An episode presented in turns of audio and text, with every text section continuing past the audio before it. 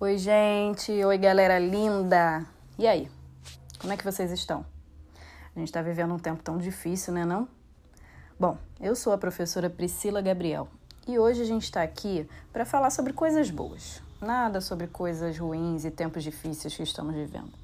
Aliás, a gente vai falar não só coisas boas, a gente vai falar sobre coisas maravilhosas. Vocês sabem que dia é hoje? Hoje é o dia 18 de abril que é o Dia Nacional do Livro Infantil. E por que será que foi escolhida essa data? Bom, nesse dia, há alguns anos, aliás, há muitos anos, nasceu um escritor muito importante. Com certeza vocês já ouviram falar sobre ele. Muita coisa. O nome dele era Monteiro Lobato. Ele nasceu, sabe que dia? 18 de abril de 1882.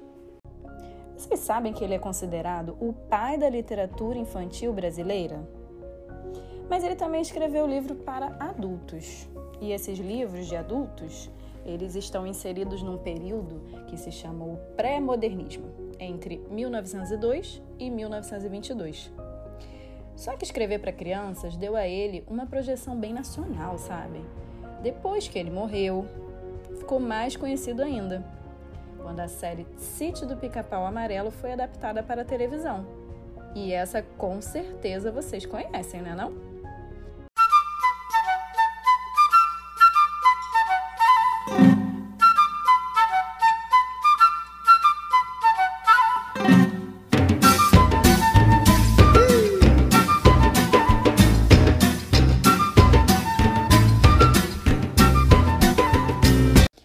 Então, gente, nesse dia 18 de abril, homenageamos o Monteiro Lobato e também celebramos a literatura infantil como um todo.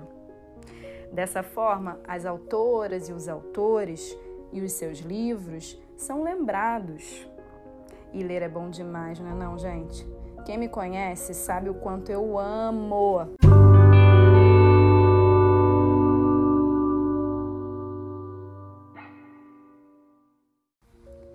Bom, mas agora eu tô curiosa para conhecer vocês como leitores. É, vocês mesmos.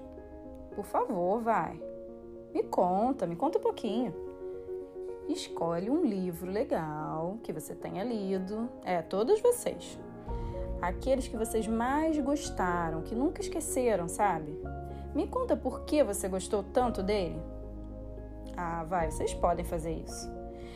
Então, vocês podem me contar da seguinte maneira: pode ser com um desenho, pode ser com um texto, pode ser com um vídeo, até mesmo como um áudio, ou até um podcast feito esse aqui que eu estou gravando agora. Não é difícil, não é não? O que vocês acham?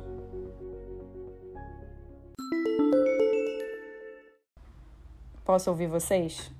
Afinal, isso é uma das coisas que eu mais gosto de fazer: ouvir os alunos. Vai ser muito bom receber esse retorno de todos vocês, tá bom? Então é isso, gente. Até a próxima. Um beijo e um abraço virtual bem apertado.